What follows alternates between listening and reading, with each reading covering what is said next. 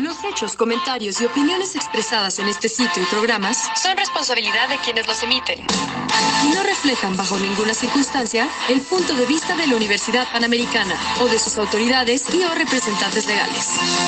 Al colaborar, los participantes aceptan las transmisiones sin fines de lucro. Escuchas Media Lab.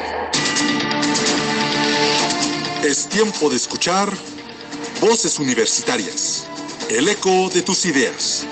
Análisis de temas políticos nacionales e internacionales. Invitados de actualidad, maestros, alumnos y personas de interés para nuestra comunidad. Conducen la maestra Verónica Chalita, el maestro Eduardo López, el doctor Juan Araque y el especialista Carlos Chávez. Iniciamos Voces Universitarias.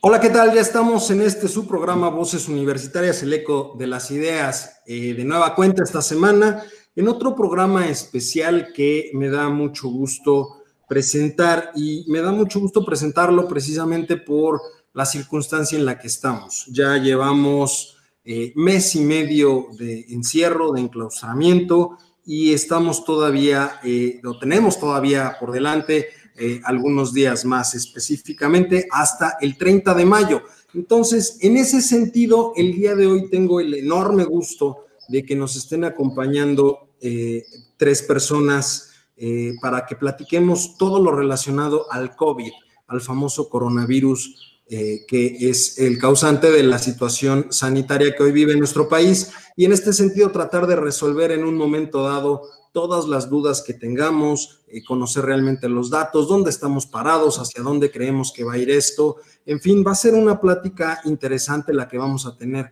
el día de hoy. Y para eso me acompañan el día de hoy eh, la doctora Paulina López, ella es odontóloga, se encuentra, este, digamos, estudiando actualmente una especialidad en ortodoncia, ¿de acuerdo? Y ella eh, nos va a platicar también un poquito del sentir del trato con los pacientes. Pau, ¿cómo estás? Buenas. Buenas tardes. Pues estamos muy bien. Eh, yo creo que un poquito preocupados por esta situación y máxime pues en el gremio de la odontología, pero yo creo que si, si seguimos las indicaciones, si nosotros mismos ponemos de nuestra parte, pues es probable que esto, si bien no se va a solucionar en un corto tiempo, por lo menos eh, se vea una para, para regresar, ¿no? Obviamente tomando las medidas de precaución adecuadas para salvaguardar la seguridad de nuestros pacientes, nosotros como odontólogos y también de nosotros mismos. Correcto. Eh, Gustavo Ruiz, Gustavo Rubio, perdón, Gustavo Rubio Ruiz, eh, alumno de décimo semestre de la Universidad Panamericana. Gustavo, ¿cómo estás? Bueno. Hola, buenas tardes. Pues muy bien, muy contento aquí de participar en el programa y listo para responder todas las dudas y todos los comentarios que salgan durante la plática. Muchas gracias, Gustavo. También contamos con la presencia de Sebastián Gamboa, también alumno de décimo semestre de la licenciatura en medicina de la Universidad Panamericana. ¿Cómo estás, Sebastián? Hola, muy bien, muchas gracias por la invitación. Este, pues aquí igual que, que Gustavo, tantito de contarles un poco lo que se vive en nuestra perspectiva como estudiantes y como médicos en formación y pues a ver qué, logramos eh, sintetizar de todo esto que está pasando y lo que estamos viendo de nuestro lado. Pues bien, y por supuesto, nuestra querida compañera, amiga, colega, Vero, ¿cómo estás? Hola, ¿qué tal? Buenas tardes todos. Buenas este, tardes. Un gusto que estén aquí con nosotros. Gracias. Pues bueno, estamos eh, en una situación, como, como lo decía yo en un principio, en una situación interesante. Todavía tenemos eh, varios días, todavía tenemos por ahí más de, de, 20, de 25 días eh, por delante en un momento dado de este encierro, pues digamos, no, no, no forzoso, ¿verdad? Pero sí necesario ¿verdad? Y al respecto, me, gustaría platicar con, cada uno de ustedes y, tener un poquito la idea de, cómo ven la situación, dónde estamos parados desde su perspectiva, desde su conocimiento en un momento dado. Quisiera saber en un momento dado cómo estamos y dónde estamos eh, en este sentido. Eh, Vero y yo en programas eh, anteriores llegamos a platicar o llegamos a coincidir en una situación muy interesante que era que todavía existen personas hoy en día que no creen que esto está sucediendo, que no, no visualizan o no toman en un momento dado la situación, pues la situación real, porque también partimos desde el hecho de que hay, creo que un exceso de información, pero también un exceso de, dudas, de preguntas y, hasta cierto punto también un, cierto tipo de desinformación eh, respecto de lo que está sucediendo hoy en día. Este, entonces, me gustaría en un momento dado saber eh, qué, opinan ustedes y, cómo lo ven ustedes. Este, Gustavo. Claro, mira, eh, bueno, los, hablando un poquito de los datos, al día de ayer, primero de mayo, eran 20.739 casos confirmados, 55.003 casos negativos, 15.446 casos sospechosos y defunciones 1.972. Eh, ahorita ya nos encontramos, pues, como todos sabemos, en la fase 3 de la epidemia, que ya son una fase en la que los, los contagios se dan por miles cada día aumentando y pues es una tendencia que hemos estado viendo, que los casos pues van aumentando en promedio 800 a 1000 casos por día eh, los casos confirmados. Y justamente estamos por llegar eh, en unos días, ya pronto, a lo que es el pico máximo de los casos eh, confirmados en nuestro país. Entonces es justamente las, son las fechas más, más, más importantes estos días ahorita en cuanto a número de contagios y a saturas, inicio de saturación de los servicios médicos. O sea, digamos que ahorita ahorita es cuando se viene lo bueno, ¿no? desde la perspectiva de, esa famosa curva, ¿no? O, de ese famoso pico que yo aquí también lo que quisiera preguntarles eh, a ustedes eh, como expertos en un momento es, ¿qué, es esa curva? O sea, porque mucho se ha hablado eh, y vemos ahí conferencias del, del subsecretario López Gatel diciendo la curva y hablan mucho de la curva y pero que además, perdón que te interrumpa, hoy no se entiende, ¿no? O sea, te hablan que el mayor número de contagios se van a presentar entre la semana del 2 al 10 de mayo, y, entonces, pero al mismo tiempo, unos días antes de esa fecha, eh, te dicen que se está aplanando la curva, ¿no? Entonces, no se entiende, ¿cierto? No ese es justo el tema, digo, para, para los que no somos eh, conocedores de, la situación, pues realmente ahora sí que nos traen del tingo al tango, ¿no? Eh, por un lado dicen el mayor número de, casos y por otro lado dicen, por fin estamos aplanando la curva y lo único que yo atino a decir es, entonces, ¿qué pasó? ¿Dónde estamos? Uy, qué difícil pregunta. Pero bueno, yo creo que, que tanto Gustavo como Sebastián podrán pues, decir si estoy en una equivocación o no. Pero yo creo que lamentablemente sí hay una desinformación por parte del gobierno, porque obviamente, hablando epidemiológicamente, no nada más es hablar de una curva, sino de todo el proceso que se da para que realmente este virus esté afectando a toda la población a nivel mundial, que obviamente se está haciendo en sitios focalizados y que se está tomando esta supuesta curva en estos sitios focalizados en distintas partes del mundo. En este caso, nuestro país, y te están dando cinco estados como principales focos de infección. Pero eso no quiere decir que un virus es estático y que simplemente va a decir, ah, eh, hoy aparecí en la Ciudad de México y solamente me voy a quedar ahí. Y yo creo que eso es parte de la desinformación que hay hacia la República Mexicana y por lo tanto las personas no entienden.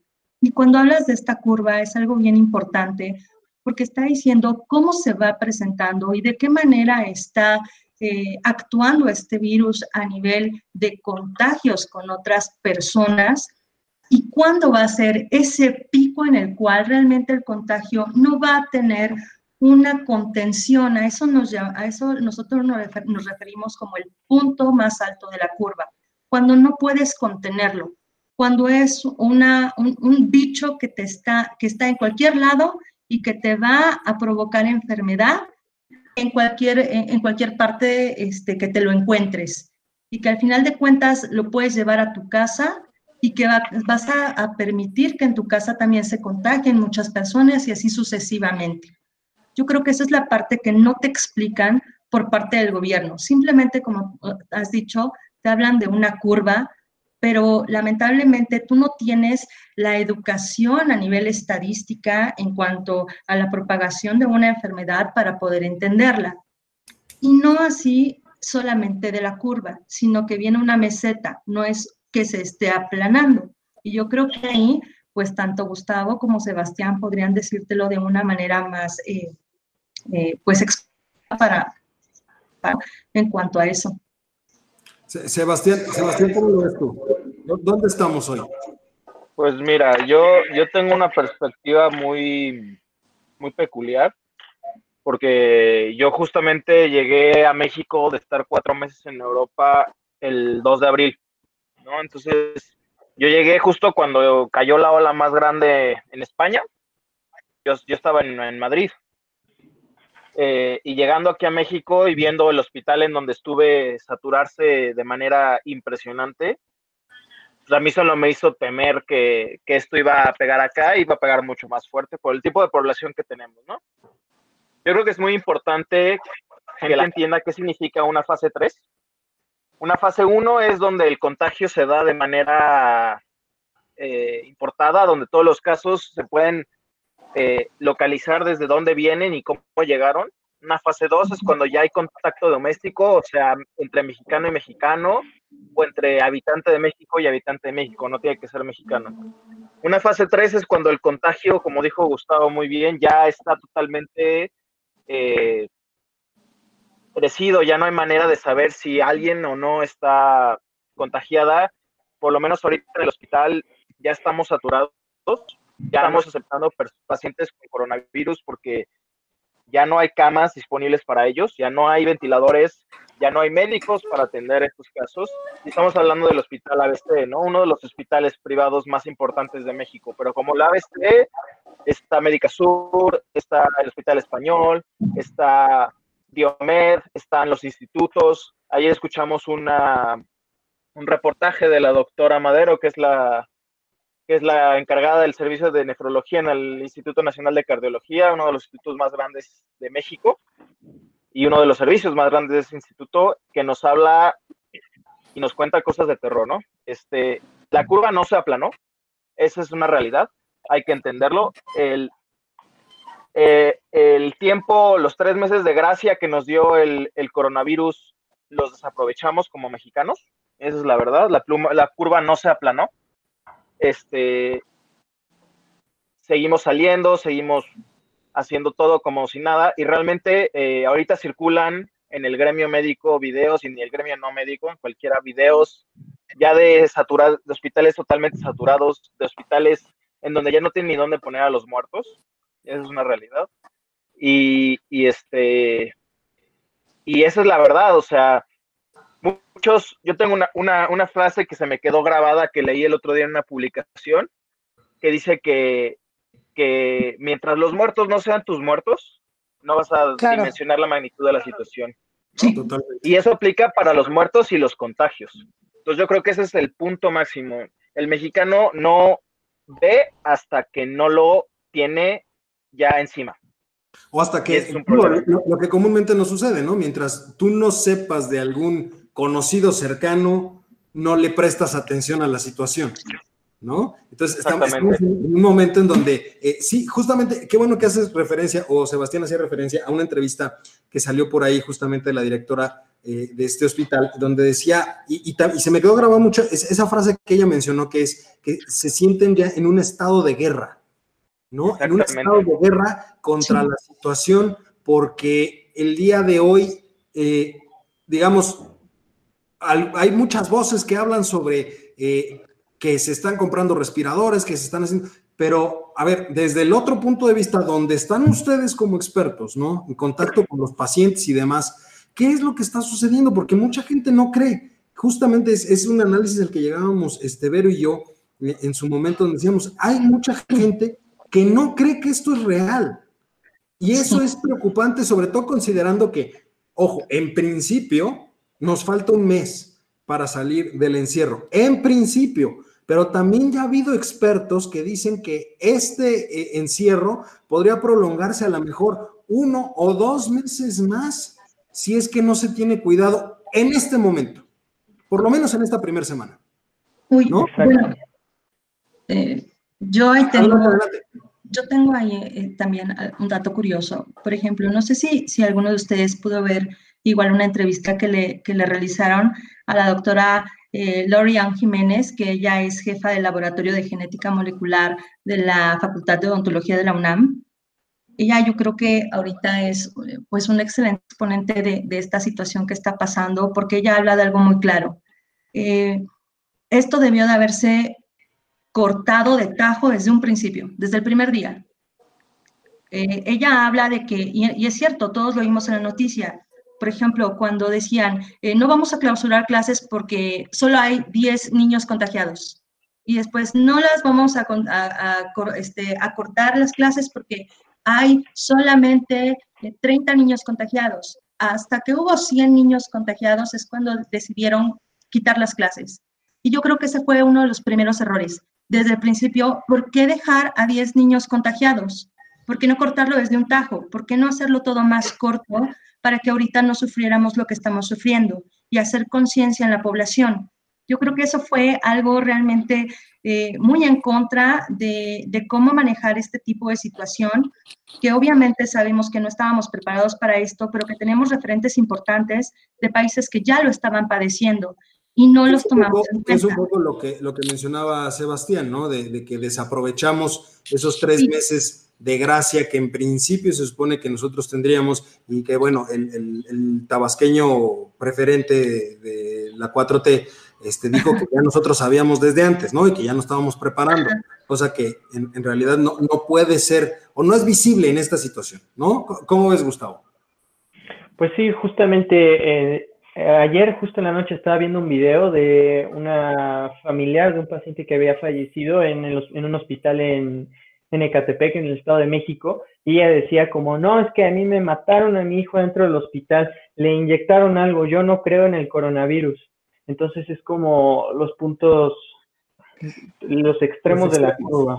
Exacto, o sea, que uno dice, no, claro que no existe, eh, a mí me mataron a mi hijo ahí, le hicieron otra cosa, y el extremo de, de por ejemplo, estar, eh, lo que decíamos, de estar preparados desde hace meses, que tal vez hubo muchos fallos en, estar preparados y ya veíamos cómo estaban países en Europa, países en Asia, cómo estaban tomando acciones, no las tomamos ciertas medidas, no, no se tomaron a tiempo para tratar de mitigar esto de la curva. Y aprovechando, quiero explicarles más o menos qué es lo que significa aplanar la curva, qué es la curva epidémica y cómo funciona.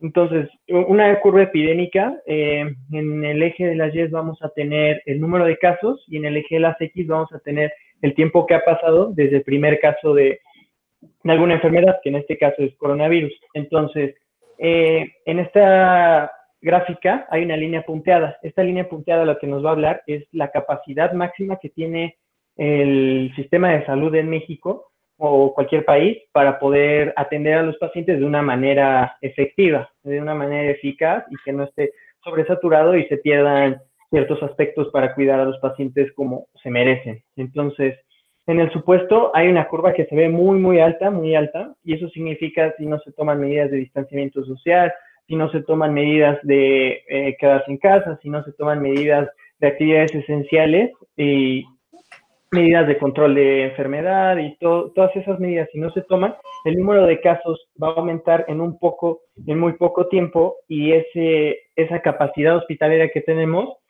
se ve totalmente rebasada. Y eso es algo que pues estuvo tratando de evitar durante todas estas semanas, que se estuvo repitiendo los mensajes, quédense en casa, no salgan, solamente hagan, salgan para cosas muy esenciales, eviten estar en contacto con más de 5 o 10 personas, cosas que mucha gente se tomó muy a la ligera, porque algo importante que, o sea, que recuerdo mucho que hasta nosotros en un principio llegamos a, decir como, ah, es que el coronavirus, ah, dice, son de 10 que les da, ocho van a estar leves y dos van a estar medio complicados. Y de esos, a lo mejor uno se tiene que ir a terapia y se tiene que intubar o tiene que estar este, en vigilancia mucho más estrecha. Y aparte los chinos a los que están complicando, solamente son gente grande, gente que tiene muchísimas comorbilidades y gente eh, que está muy complicada ya antes. Pero pues eso, nos, eh, por el paso de la epidemia por Europa, por nuestro mismo país, nos hemos dado cuenta pues que no necesariamente eso ha pasado. Hay gente que no tiene comorbilidades y es una persona sana, joven y aún así está en hospitalización, requiriendo a veces intubación, ¿sabes? Como que a veces la gente no dimensionaba que se iba a llegar a saturar y tú podías ser que lo necesitaba y seguían saliendo, seguían haciendo fiestas. Como que faltó esa, ese apoyo tanto de la parte del gobierno de ser un poco más estrictos, como estaba mencionando Paulina, de que eh, estaban esperando que hubiera muchos más contagios para de plano ya cortar eh, las clases, de plano decidir qué actividades eran esenciales y no. Y también la gente que eh, al mismo tiempo que teniendo la, la oportunidad y teniendo los, los, medios para poder no estar saliendo y evitar contagios, aún así salía y eso fue lo pues, se juntaron los dos los dos ámbitos. que se les bueno, yo, yo tengo dos dudas. Una es en cuanto a la comunicación social que se debe tener. O sea, antes se pensaba que esto solamente era una gripa que tenía afectaciones pulmonares. Ahora se sabe que el, que el COVID lo que también hace es que tengas una deficiencia en la coagulación de la sangre. Y entonces desarrolles trombos o coágulos. Hay gente que tiene eventos cardiovasculares, hay gente que se le van los trombos al, los trombos al, al pulmón, ¿no? o a cualquier otra parte de un órgano vital. Pero esto no lo dice comunicación social, a lo mejor del gobierno.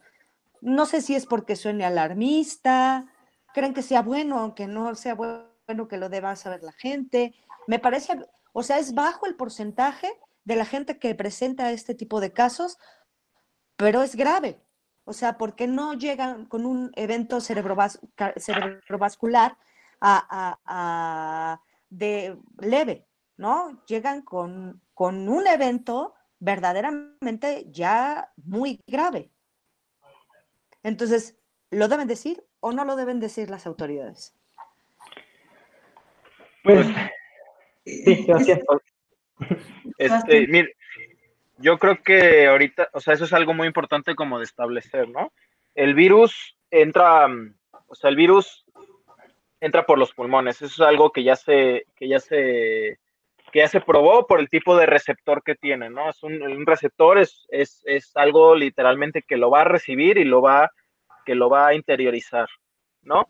Eh, la, la, fisiopatología de la gravedad del virus es, es, este, es una cosa que se llama SARS, que es un síndrome de, de dificultad respiratoria aguda con un síndrome de eh, inflamatorio agudo, ¿no? Entonces, tú lo que pasa es que generas una inflamación pulmonar y sistémica, sistémica hablando de todo el cuerpo, tan grave que empiezan a fallar diversos eh, eh, factores de homeostasis, o sea, de que el cuerpo esté en, en equilibrio, ¿no?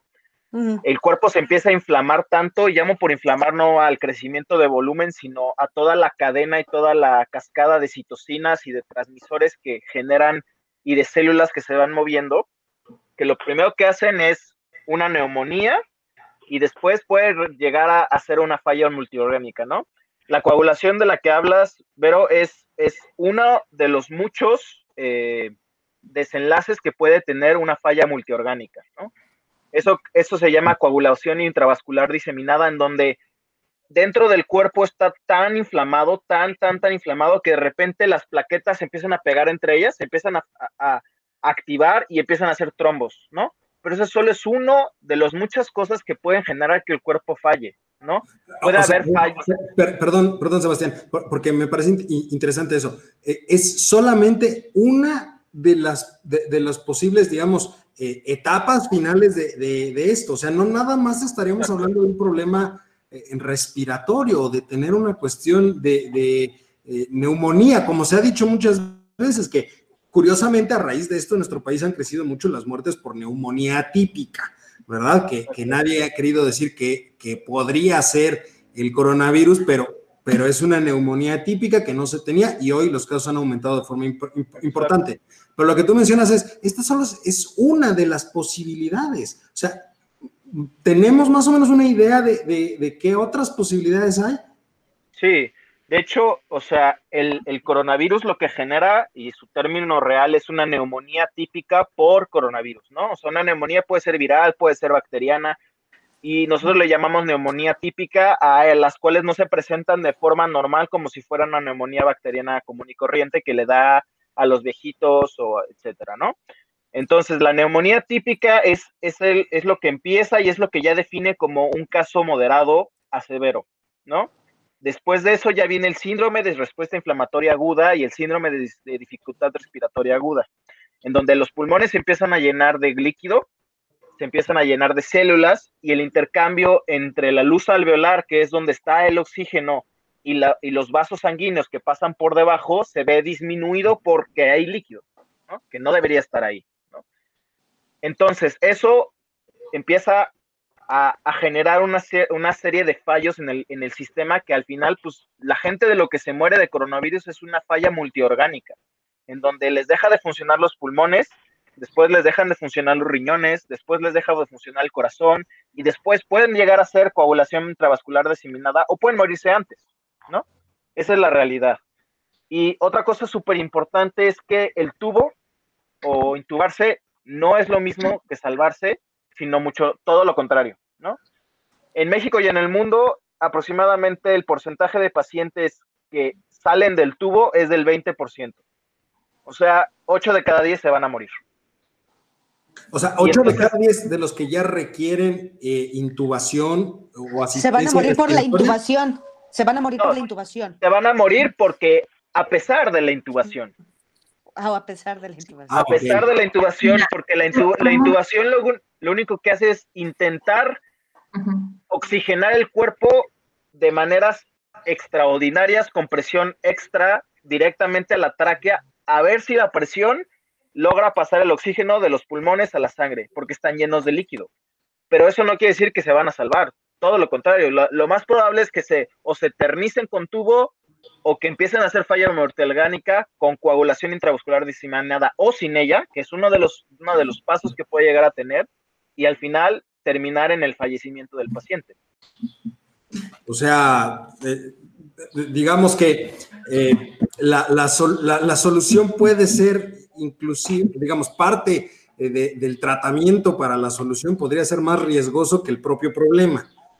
En, algunos casos. No, lo que, lo que pasa, o sea, lo que quiero explicar es que el tubo en sí no es que los... No te garantiza la salvación. Exactamente. El tubo, el tubo es algo de sostén, es para tratar de paliar un poquito esa falta de oxígeno, pero no quiere decir que es como si tuvieras una infección, te doy un antibiótico y te curas, no. Es simplemente, es la última medida en donde si llegas ahí, quiere decir que no hay nada más que se pueda hacer para salvarte la vida. Bueno, vuelvo a la pregunta original. Ustedes creo que ya han llevado, supongo, ética de la medicina o algo así. ¿Estas cosas se deben, se deben comunicar o no se deben comunicar? Por supuesto que sí. Sí, sí se deben de comunicar. Obviamente, o sea, hay que explicarlo a nivel que pueda ser comprensible para la gente y al, explicarlo de esa manera, creo que los mensajes quedan mucho más claros y la gente toma un poco más de conciencia. Claro. Bueno, ahora tengo otra pregunta. Perdón, ¿tú, cómo, ¿tú, cómo, lo ves, Pau? Porque eh, tú tienes más contacto ahorita con, con personas, este, digamos, de, eh, en el interior de la República ¿no? Y, a veces no, es tan sencillo eh, eh, dar este tipo de noticias o tratar de hacer entender a las personas esta situación. Sí, mira, yo creo que ahí volvemos ahora mismo, la desinformación es mucha y yo creo que también eh, México tiene una deficiencia bien importante que es que no todo el grueso de la población somos personas que tenemos acceso a estudios y por lo tanto somos personas pues muy vulnerables en ese aspecto. Por ejemplo, aquí en el estado de Hidalgo eh, existe la comunicación por radio de todo lo que es la Sierra Huasteca. Eh, todas estas personas eh, de, de la Sierra Huasteca que no tienen acceso a ningún tipo de estudios y que de verdad en el programa de radio hablaban preocupadas porque decían, es que esto es un mal que nos están enviando, que nos está enviando la tierra, ¿no? Eh, y que no lo creían y que siguen sin creerlo porque hasta su zona, hasta esa sierra, hasta ese lugar en donde están, hasta esa ranchería, eh, no ha habido casos. Eh, llevan una vida normal, cotidiana, que se espantan cuando llegan, por ejemplo, los días de plaza, que es cuando ellos tienen como esa, esa interacción con, con parte de la localidad que, en la que viven y se dan cuenta que no existen o que no han ido muchas personas, ¿no? Entonces, vuelvo a lo mismo, esa desinformación es mucha. Éticamente hablando, yo diría sí, sí es correcto exponerlo, obviamente no, no de una manera morbosa, como decían eh, tanto Gustavo como Sebastián, sí de una manera clara y precisa para que la gente pueda entenderlo, pero también tenemos que estar conscientes que la analfabetización en nuestro país es demasiada, solamente estamos hablando de que, les gusta el 4% de la población es alguien que podría adquirir o acceder a este tipo de, educación que tenemos y que obviamente el grueso de la población no está preparada ni siquiera para entender de lo que está pasando. Tan es así que vuelvo a lo mismo. Eh, en las noticias que dijeron, ¿no? El estado de Hidalgo no se ha dejado de movilizar, el estado de Zacatecas tampoco, pero vuelvo a lo mismo, es porque justo en estos estados, eh, si tú lo puedes ver a nivel geográfico, también estamos hablando de que todavía existen, como lo he dicho, rancherías, gente que vive en la sierra, gente que obviamente solamente el día de plaza, literalmente yo lo he visto, vienen con su burrito cargado de leña para poder hacer trueque o poder venderlo y, sostener de esa manera a su familia. Y obviamente es gente que a veces no tiene ni siquiera acceso a una televisión.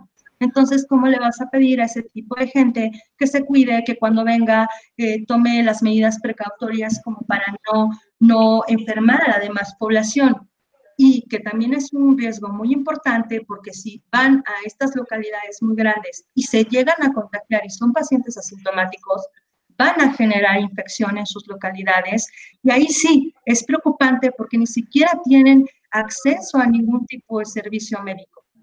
Justo tocas un tema interesante eh, eh, y, creo que tú y yo, Vero, lo, lo mencionábamos en algún momento. Los famosos pacientes asintomáticos. ¿Qué pasa con ellos? Porque no sabemos quiénes son. Esa, también es un peligro interesante que, ojo, en otros países se ha resuelto de una manera muy sencilla que aquí en México no está muy clara. La manera más sencilla que se resolvió, por ejemplo, el caso de Corea del Norte, el caso de, algunos eh, lugares en Asia, es haz pruebas masivas, ¿no? Haz pruebas masivas y entonces vas a detectar quien ya tenga síntomas y sea positivo, pero también quien no tenga síntomas y también sea positivo, porque ojo, son focos de infección a fin de cuentas. Exactamente. Pero, Justo. pero aquí, ¿qué, ¿qué podemos hacer? Digo, primero, algo importante es que hay pues, tres definiciones como tal, porque hay pacientes que van a tener el cuadro clásico, fiebre, tos, dolor de cabeza, dificultad para respirar y les hacen la prueba y es positivo, eso es un caso eh, sintomático confirmado.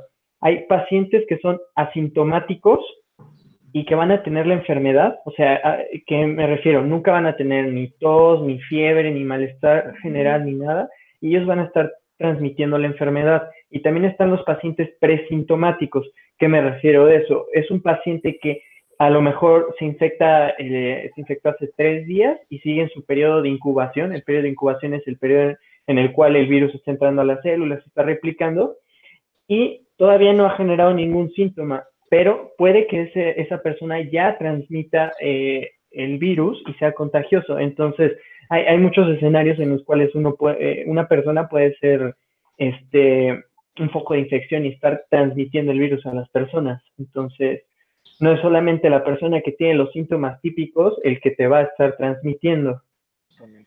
De, de hecho, yo creo que ahí se tocó un punto que quería tocar súper importante y que Gus es el que, pues el que más sabe de esto porque le encantan los números, es eh, cuántos casos realmente tenemos. Y eso yo creo que es algo súper importante. Nosotros decimos que tenemos hasta el día de ayer, dijiste Gus, 20 mil o dice, ¿cuánto dijiste? 20 mil. 20 mil se decían, que hoy de hecho el... Por 8, ¿no? Por 8 según el Centinela. Hoy el Reforma publicó algo de cerca de un millón de casos. Exactamente, justamente ese por 8 es muy, muy optimista. Se está hablando que es entre 30 y 50 veces el número de los pacientes. 30 y 50 veces. México es el país... Estar cerca del millón. Exactamente. México es el país o de los países con menos pruebas que se están realizando. Entonces, ¿cómo tú vas a cachar a todas esas personas que pueden ser sintomáticas, asintomáticas, presintomáticas, estar al borde de la muerte, si no los estás probando? ¿No? Es imposible. Justo, de hecho. Justo a eso iba una, ah, perdón, justo a eso iba una pregunta mía hace rato que les iba a decir. ¿Cómo o a quién es, es aleatorio la manera en la que el gobierno está eh, este, haciendo las pruebas a la gente? Porque hay tanta gente en los hospitales internada en terapia intensiva y que no tiene pruebas. Claro. Que no se le han hecho la prueba. Entonces, ¿a quién sí? Si ellos están graves y no se los, no les hacen la prueba, entonces ¿cómo? O, más bien, ¿cuál debería ser el criterio para hacer la prueba? No, yo quisiera saber a quiénes sí se las hacen. Mire, es, es, algo complicado porque el modelo que México decidió eh, utilizar para esta pandemia fue el modelo de vigilancia epidemiológica. Ese modelo se basa, es el modelo Centinela. Más o menos les voy a explicar cómo funciona el modelo Centinela es un, son, modelo Centinela surgió a partir de la epidemia de la influenza H1N1 y eh, lo que hacen es, es una red de hospitales que están en toda la República. Normalmente son hospitales generales, que esos nos dan como una aproximación de la realidad de los pacientes que hay, porque pues hay institutos, el Instituto de Cardiología, el Instituto de Cancerología, que esos ven poblaciones muy especiales. Entonces, lo que se trata de hacer es ver eh, los lugares centinelas son hospitales generales que están en toda la República. Entonces, estos hospitales lo que hacen es que todos los, todos los días ellos tienen que reportar, eh, es, una, es un sistema que ellos tienen y reportan todos los casos que son sospechosos de alguna enfermedad respiratoria. Eh, entonces, empiezan ahí, llegan, por ejemplo, dicen, tenemos un millón de consultas, hubo un millón de consultas en general. De este millón, 500 mil fueron relacionadas a algún tema respiratorio. Y de estas, eh, estos son los casos graves. De este medio, fueron mil casos graves. Entonces, de estos mil graves, les tomamos la prueba para coronavirus a 70. Entonces, de los 70 fueron 50 positivos. Entonces, ahí hacen una división y ellos tienen como su índice de positividad, que es, si, si hicimos eh, eh, de, Interrumpa, Gustavo. ¿Hay alguna forma en la que determinan a cuántos le hacen la prueba? Porque creo que también por ahí va, un poquito la, pregunta de Veros. Si llegamos a esos mil, si llegamos a esos mil, este, Dígale, perdón, no tiemblen. Hacer eh, solamente a 50 o a 500 la prueba. O sea, ¿cómo, toman esa decisión? Porque bien lo decía Vero, hay mucha gente que puede estar hoy en día hospitalizada en terapia intensiva y no necesariamente tienen o les realizaron la prueba de coronavirus. Sí, justo. O sea, ahorita se supone hasta donde se ha explicado en las conferencias un poco porque no, no han sido como tan claros de a este paciente se le va a hacer, o sea, el que tenga estas cosas se le va a hacer, porque hay muchos pacientes que son, son síntomas leves y simplemente es quedarse en su casa, vigilar los síntomas y todo. Entonces, lo que están haciendo en México más que nada es eh, hacer las pruebas a los pacientes que llegan con síntomas graves. Entonces, eso también nos puede dar un poco, nos puede dar ahí unos datos un poco falsos, porque, por ejemplo, hablando de que solamente le estás haciendo pruebas a los casos graves, pues obviamente tú, la, el universo de pacientes que estás viendo es gente pues que se va, que obviamente, que en muchos casos se va a complicar. Entonces, no sé si ustedes han visto, pero la tasa de mortalidad en México es un poco más elevada que en la de otros países. Pero puede explicarse. Más. ¿Perdón? Duramos más. Estamos pero, pero, el, pero el punto, Gus, es que tampoco le están aplicando las pruebas a todos esos pacientes graves con síntomas graves que están llegando a los hospitales. El problema es que no hay pruebas. Exacto. O sea, como no hay, como no hay suficientes camas, no hay suficientes ventiladores, no hay suficientes médicos ni enfermeras, tampoco hay suficientes pruebas. No se han comprado el número de pruebas necesarias, no se han aceptado pruebas rápidas que ya están validadas en otros países. Únicamente lo que estamos haciendo es la PCR con esopado nasofaringio, ¿no? Que ese es como el estándar de oro ahorita en México, que tiene un 30% de falsos negativos. ¿Qué quiere decir eso?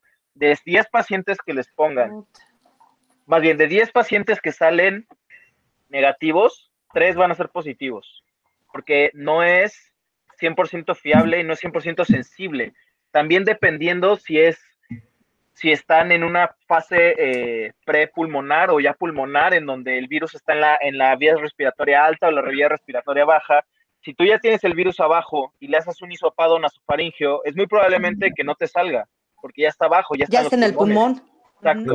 Entonces, ¿por qué no se le está haciendo las... Eso es lo que nos ha llevado, perdón, eso es lo que nos ha llevado justamente a un aumento de fallecimientos por neumonía atípica, o sea, puesto de esa forma. Exactamente, exactamente. No catalogar, o esos casos no están catalogados como, pero por la falta de pruebas. Ah, de pruebas, exactamente. Entonces, algo que se está aplicando mucho es una persona con síntomas respiratorios es, es COVID positivo hasta que se demuestre lo contrario y se trata como COVID positivo. El problema es que eso solo se sabe dentro del hospital.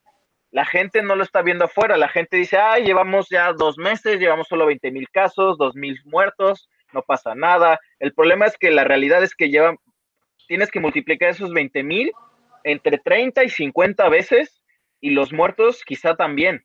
¿Por qué? Porque se están muriendo de una neumonía típica por probable COVID que no tiene la etiqueta de COVID porque no tiene la prueba y ni siquiera se la van a hacer porque no las tienen. Hay hospitales generales en donde si tienen a lo mucho 10 a 15 pruebas a la semana, es mucho. Y llegan cientos, ¿no? De los... que es lo que graves. a, la saturación que tú mencionabas hace un momento, ¿no? No solamente públicos, sino también privados. Sí, la saturación ya es algo real. O sea, el, por eso digo que la curva no se llegó a aplanar, ¿no? O sea, ya estamos saturados, ya no hay ventiladores, ya no hay camas, porque pues sí, puede ser que tengan muchas camas de hospitalización, pero no los vas a hospitalizar en una cama de hospitalización. Tienes que hospitalizarlos con un ventilador, con un monitor, con una persona que sepa manejar el ventilador. O sea, manejar un ventilador es algo es algo de subespecialista, no es algo de médico general, no es algo de, es de subespecialista. Ah, Un médico internista no maneja ventilador. eso me lleva a mí, en, estos, eh, eh, nos queda relativamente poco tiempo, pero esto me lleva justamente a hablar, o me, da la pauta a hablar justamente de, esos mitos que hace que mucha gente despreocupadamente siga su actividad y no tome, eh, digamos, en serio la situación. Un punto específico que yo he llegado a escuchar en algunos lados es que, eh, ahorita ya nos lo están aclarando ustedes, también hay una saturación en cuanto a hospitales privados, porque mucha gente piensa que la saturación o la falta de medicinas, la falta de, apoyo o, la falta de medicamentos, de, de, todo este tipo de cosas, solamente se está viviendo en hospitales públicos, pero la realidad es distinta. Sí, actualmente. Sí. por ejemplo, aquí en, perdón, aquí en el estado de Hidalgo, aquí en el estado de Hidalgo, yo creo que eh, es, un punto realmente a tratar en cuanto a lo que están abordando. Por ejemplo, nada más las noticias que se corren aquí es del sector eh, público, IMSS, ISTE, pero por ejemplo, eh, el, ahorita lo que sería el director del Colegio Nacional de Cirujanos Dentistas, que es una persona con la cual yo trabajo, que tiene muchos eh, conocidos en sector eh, privado y ya hay pacientes con coronavirus ahí. Pero es obvio que esto no está saliendo ni en los reportajes, ni en las noticias, ni en nada que se maneje aquí en el estado de Hidalgo y máxime aquí en Tulancingo. Entonces, ese es un ejemplo de qué está pasando a nivel de la República. Obviamente ustedes están hablando de Ciudad de México, que es uno de los puntos focales en donde hay más contagios. Pero imagínense acá donde no tenemos ese grueso de información y que también existe esta desinformación y que por parte del sector eh, privado, del sector público, a nivel de noticias, ni siquiera lo están haciendo eh, eh, público, ¿no? ¿no? No lo están dando a conocer. Sí, claro. Ah, yo quería regresar un poquito a un punto que estábamos diciendo de las pruebas. por ejemplo, aquí en, en, una página que se llama Our World in Data, pone el número de pruebas que se hace por cada mil, eh, por cada mil habitantes. Y, por ejemplo, para poner en perspectiva, en Italia se hacen 33.96 pruebas por cada mil habitantes. En Estados Unidos, 19 pruebas por cada mil habitantes. En Corea del Sur, 12 pruebas por cada mil habitantes. Y en México estamos haciendo 0.59 pruebas por cada mil habitantes. Es algo... O sea, ni el, ni el 1%, ni, ni, ni una prueba. De el 1 de... No, o sea, hace 5 pruebas por 10.000 habitantes. O sea. Los resultados que tienen son una ilusión, Nada. en pocas palabras. Sí, justo, y esto va a ser un problema para cuando el gobierno que ya tiene planeado supuestamente querer hacer un retorno a las actividades en, dentro de 15 días, ellos dijeron el 17 de mayo, los municipios libres de contagios van a poder regresar, pero ¿cómo van a poder regresar si ni siquiera estás haciendo las pruebas para la gente que, que tiene coronavirus, la gente que a lo mejor es asintomática y tiene coronavirus, ¿Cómo van a definir ellos los municipios libres de contagios? ¿Cómo van a ellos definir qué, cuáles van a ser los municipios que van a poder regresar? ¿Qué municipios se van a poder interconectar? Eh, para a mí me parece algo muy difícil de lograr si no se están haciendo ni siquiera las pruebas a los pacientes que están enfermos. No sé cómo, yo no concibo una idea de que puedan lograr este regreso paulatino tan sencillamente como lo, lo plantean.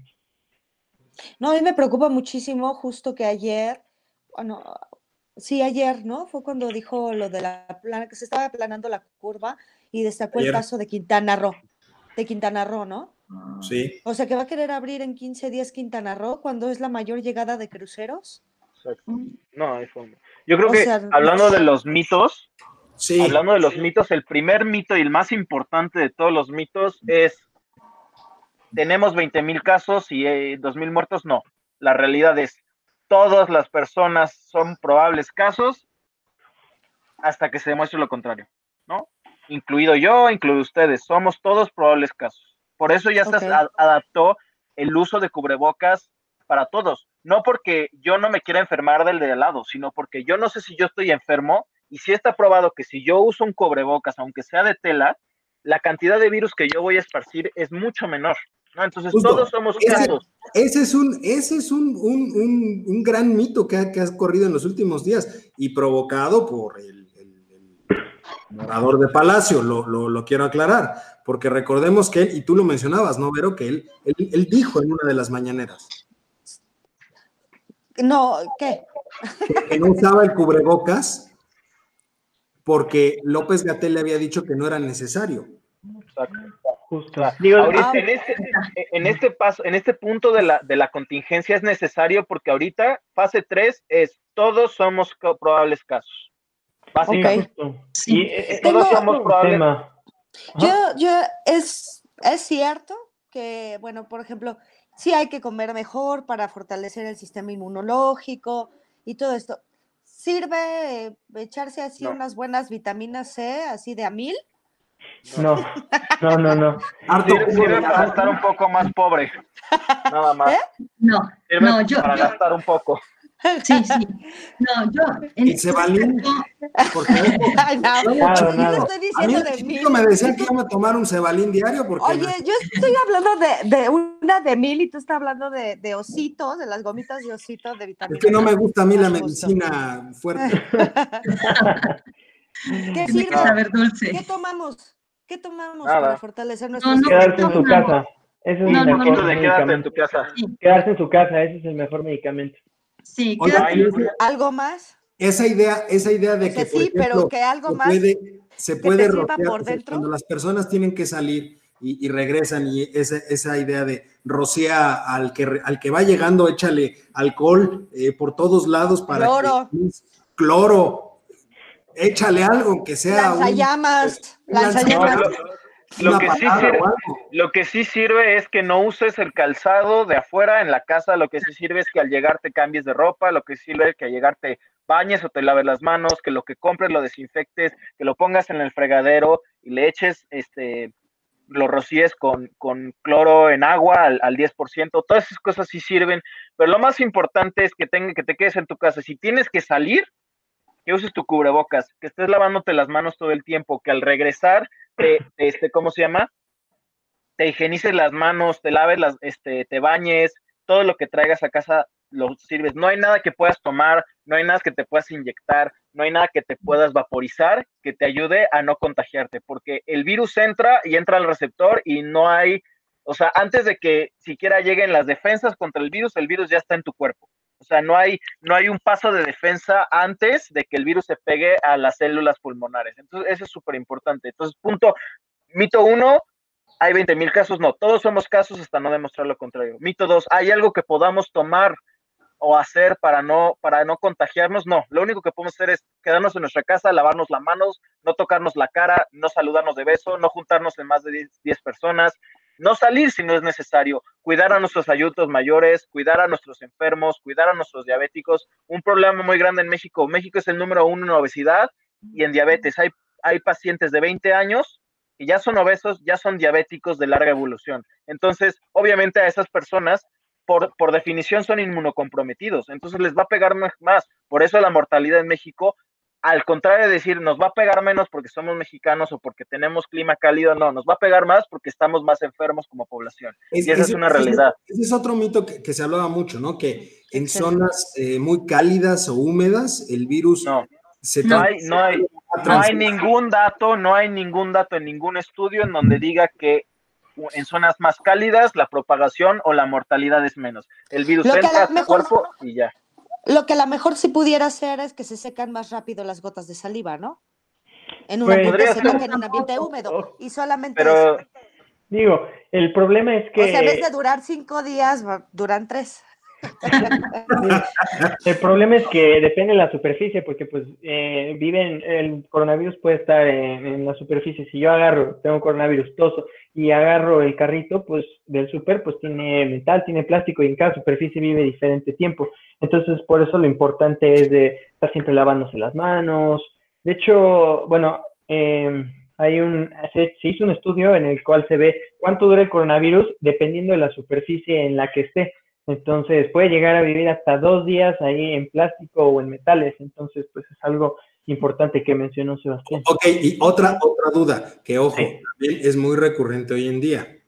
Todas aquellas personas que tienen mascotas de compañía, porque hoy en día ya vivimos en una sociedad en donde las mascotas son parte de la familia y muchas personas, ojo, sobre todo pensando en, en personas grandes, a lo mejor que viven solas o cosas por el estilo, que solamente tienen un animal, una mascota de compañía, tienen también esa duda y es válido. Las mascotas, entiéndase, perros, gatos, algo así, se pueden contagiar, pueden transmitir. ¿Qué pasa con ellos? No hay, han habido estudios en donde sí, sí se pueden contagiar, pero no se han logrado ver que se enfermen, o sea, que hagan, que hagan síntomas, ni que lo pasen, ¿no? Entonces, hasta ahorita lo que se sabe es que no, las mascotas no, no, este, no son un vector más del, virus. O sea, puede llegar a contagiarse. Sí, dicen, han dos casos de, perros contagiados, pero realmente no se ha probado que luego el perro te lo eche a ti, ¿no? O sea, esa es una, ¿no? Entonces, realmente, pues, no, no, no, no sacrifiquen a sus perritos, ni los encierren, ni nada, o sea, porque pues es, si te quedas, muchas pensaban eso y sobre todo, ¿sabes con quién lo he escuchado yo? más que con perros, con gatos porque el, el, gato, el gato es más este, dado a no, no quedarse en la casa, a diferencia del perro, ¿no? Entonces, mucho miedo daba o dio en un momento dado que decían es que las personas que tienen por mascotas a un gato y el gato se sale, se va y todo eso, o sea, se pueden exponer, no se pueden exponer, ¿qué pasa? Pues claro, digo, es, esa es una realidad que va a ser difícil de controlar porque, pero lo que sí podemos controlar es a las personas. Realmente que el gato salga o no salga, este, pues sí puede ser una preocupación, pero realmente tiene que ser la menor de las preocupaciones, ¿no? Porque hay gente que sigue saliendo y hay gente que sigue haciendo fiestas y hay gente que se fue en, la, en la cuaresma a los mercados a comprar pescado y ahorita están en el hospital de Catepec diciendo que les inyectaron algo a su hijo, ¿no? Entonces, creo que eso es súper importante de hacer muchísimo énfasis. Todos somos casos hasta no demostrar lo contrario. Yo llevo un mes sin vivir con mis papás, yo los mandé a una casa de Tepoztlán, donde ahí no pueden este, se, nos, se, nos, está yendo un poquito el audio. Eh, tiene apagado el micrófono. Eh, creo que se bloqueó tu micrófono. Ya, perdón. Entonces, eso pasa por decir que mandaste a tus papás a la casa. Entonces, hay que Castigo divino. Como que tomaron la decisión de irse a, a otra casa para evitar contagios. Sí, te van a ver y te van a escuchar. Pero sí, entonces todos somos casos hasta no demostrar lo contrario. No hay nada que podamos hacer más que quedarnos en nuestra casa y tomar las medidas de higiene para evitar contagiarnos. Hay que entender que ahorita todos los hospitales ya están saturados, públicos y privados, y pues si no nos, si no nos hemos puesto graves, pues básicamente seguir haciendo lo que hemos estado haciendo, no salir, no, no tratar de no contagiarnos, porque ahorita ya no hay dónde, dónde tratarnos. otra cosa importante, espérenme, ahorita que dijeron eso de las medidas de, precaución, eh, por favor, también eh, correr la voz de que solamente hay que tomar en cuenta las medidas de protección y las dosis y todo lo que nos da el gobierno en concentraciones de, por ejemplo, cloro, yodopovidona, eh, agua oxigenada, porque en ocasiones se lastiman a sí mismos el hecho de querer lavarse mil veces al vas a, ocasionar otro tipo de enfermedad, también te va a llevar a un médico y que también vas a poder eh, contagiarte y que va a seguir la cadena y no se va a romper.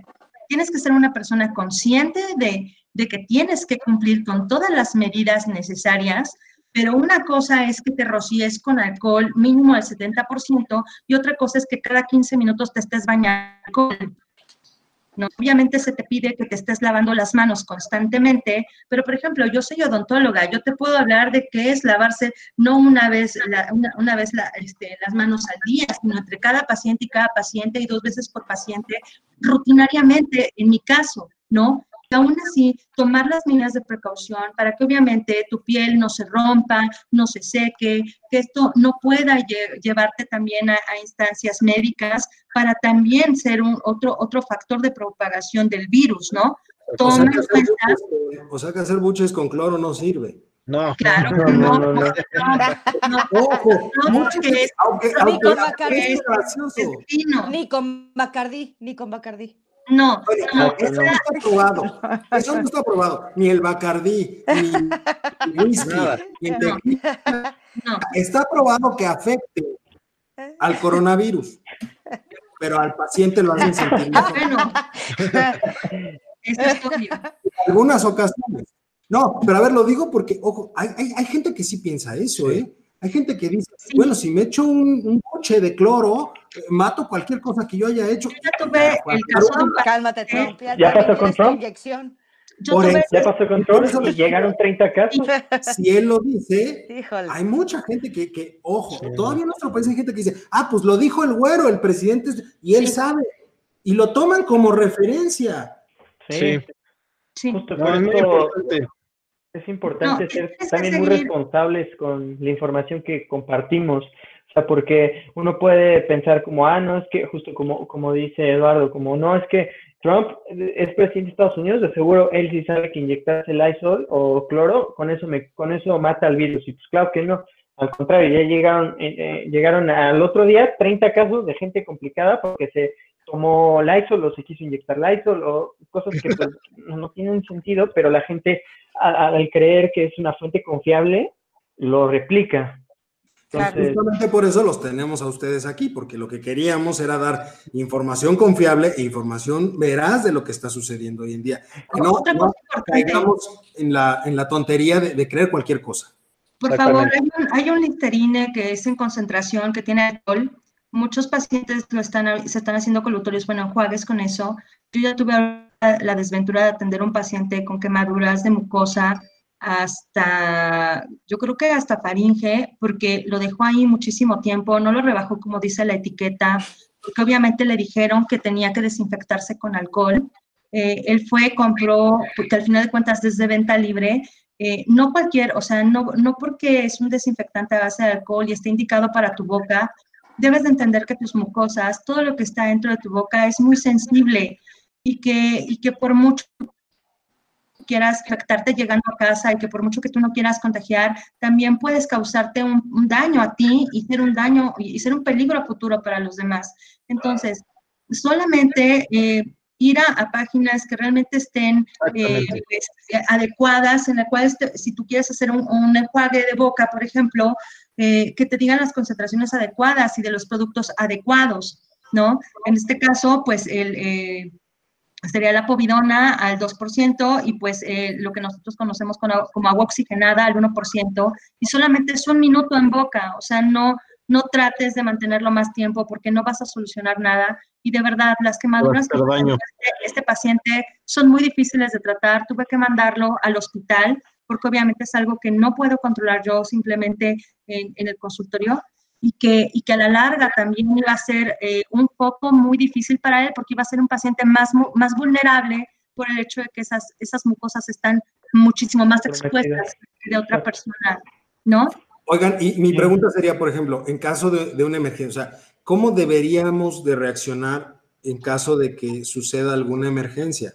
Que efectivamente es muy saturado. Es, muy, es muy importante. Yo estuve dos, dos meses, justo estos dos meses estuve en urgencias del, del centro médico ABC y lo que estuvimos viendo es que las urgencias reales, que son urgencias reales, las que realmente necesitan atención inmediata, fueron las prevalentes. Las urgencias sentidas disminuyeron mucho porque la gente ya no está yendo al hospital por tonterías, ¿no? ya no está yendo porque están crudos, ya no están yendo porque... Se este, cortaron un dedo.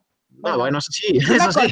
Una cortada leve, ya es una cortada es, leve. Es lo que hay, que tener muchísimo, muchísima eh, juicio en qué me va a hacer ir al doctor, que esto creo que es algo importante también para el coronavirus. Si te cuesta trabajo respirar, si tuviste fiebre, si tuviste tos y ahorita sientes que no puedes respirar, que no que te cansas muy rápido, que no puedes caminar, ve al doctor. ¿Por qué? O bueno, los, ve al hospital porque te puedes complicar.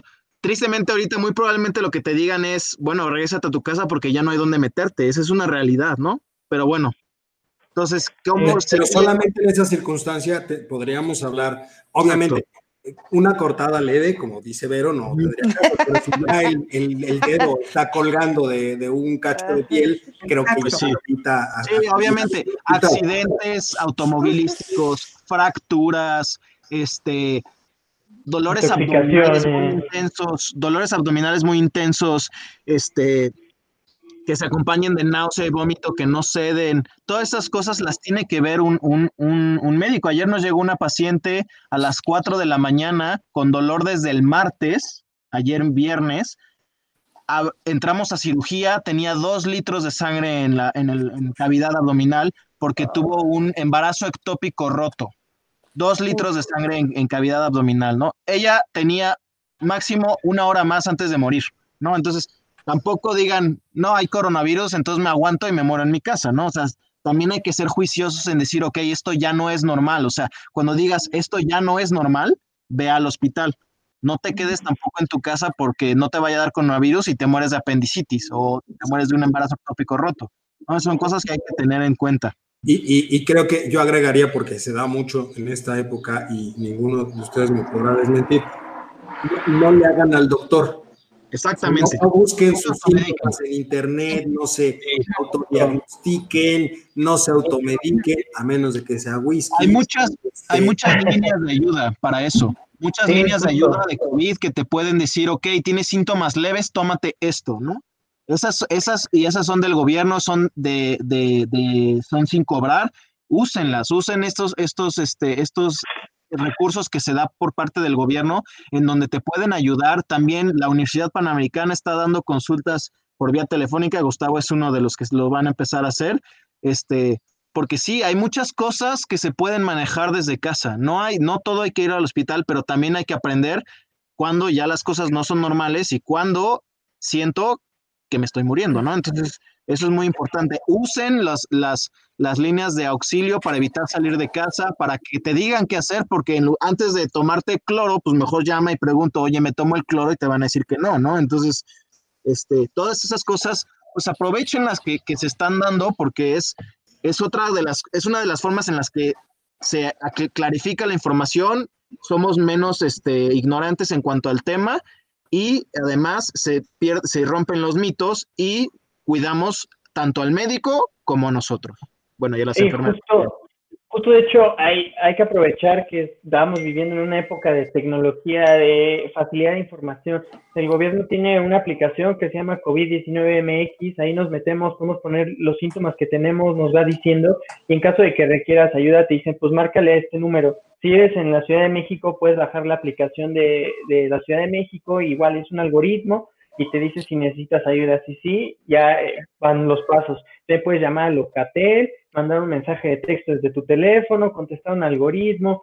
También puedes este, meterte en todos estos tipos de aplicaciones. Te puedes meter a la página del gobierno de la Ciudad de México y te dice qué hospitales puede que sí tengan disponibilidad o en caso de que si lo requieras, ellos te dicen, pues te vas a esto. Hay que aprovechar toda la, tecnología, toda la, facilidad de información que tenemos para estar evitando haciendo cosas como, eh, eh, como las que mencionan, así de, ah, pues voy a tomarme cloro, voy a hacer esto. Hay que aprovechar toda la tecnología que tenemos, algo a nuestro favor.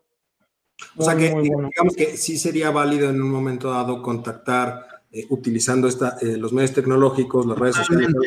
no, solo, no creo que sea válido, sino es, es algo obligado, o sea, antes de ir al doctor por, por, por, eh, por, coronavirus, pues sí hay que preguntar, ¿no? Que vale la pena, ¿no? O sea, si se están poniendo todos estos, todos estos este, recursos al alcance de, de, de, la mayoría de la población, no, no, podemos decir que de todos, pero sí de la mayoría de la población, hay que usarlos, hay que, hay que explotarlos y hay que evitar de esa forma conglomeraciones innecesarias en los hospitales, más saturación innecesaria, porque ahorita estamos en un lugar, en una fase en donde, pues sí, quizá ya no encontremos ni dónde entrar, pero nos lo podemos evitar si llamamos y nos dicen, tómate esto, quédate en tu casa, aíslate y ya, ¿no?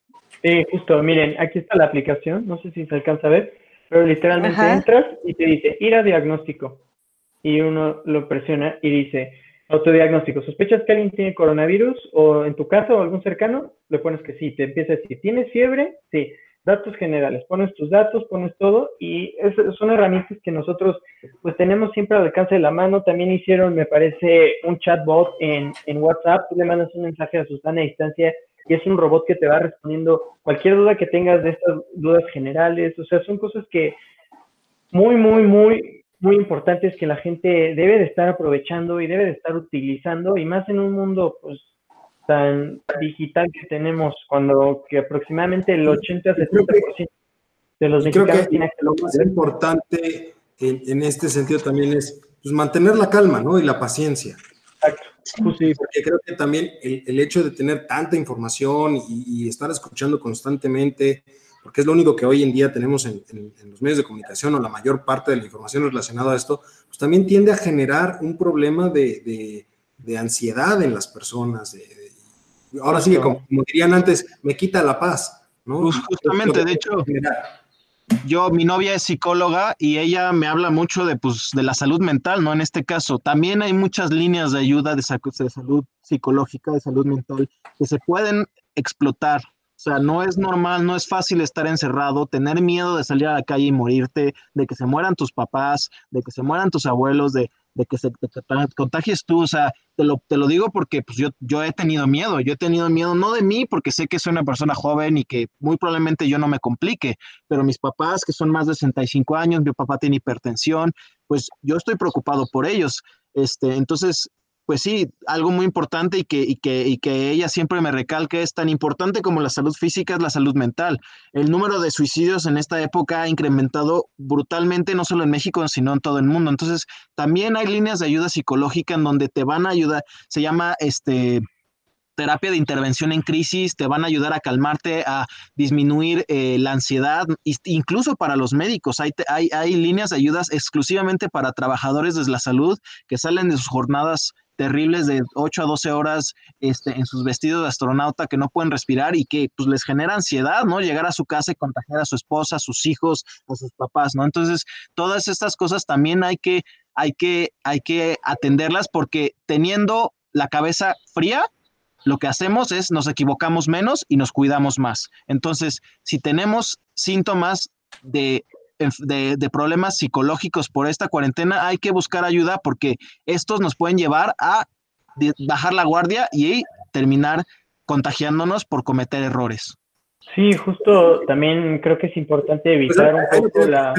Perdón, que te interrumpa, Gus, pero este, pues ahora sí que el, tiempo es ingrato y, ya estamos eh, al cierre, ¿no? Entonces yo creo que e, es valiosísimo y nos podríamos seguir este, un buen rato en un momento dado. Y, me gustaría eh, eh, que pudiéramos repetir este para ver cómo vamos, tal vez en un par de semanas o, un poquito al cierre, ya que estemos cercanos al cierre de, la, de esta supuesta, de este supuesto encierro, para ver realmente si, si ustedes ven que sea conveniente, que no sea conveniente o cómo está la situación en, ese contexto, ¿no? Pero algo más que, que tú quieras, este, ¿Alguna otra duda o algo más que quieras preguntarles? No, más que nada agradecerles porque es valiosísimo el esfuerzo que ustedes hacen y más por llevar la información correcta a la gente, ¿no? En estos tiempos donde tienes eh, tantas opciones de información y la mayor parte es incorrecta. Muchísimas gracias por su tiempo, por su disposición y siempre se aprenden cosas nuevas. Muchas gracias. Pues ahí lo tienen. Muchas gracias, Pau. Muchas gracias, Gustavo. Muchas gracias, Bastián.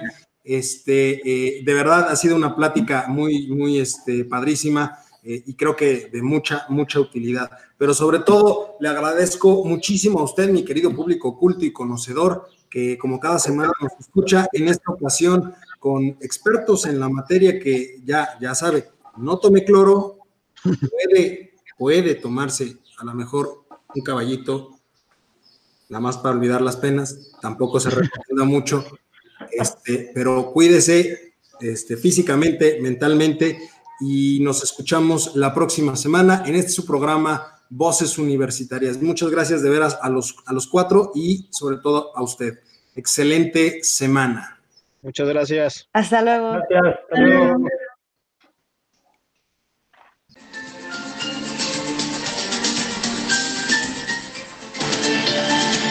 Los invitamos a escuchar Voces Universitarias, el eco de tus ideas, en su siguiente emisión la próxima semana a la misma hora aquí en Media Lab Radio. Muchas gracias por acompañarnos.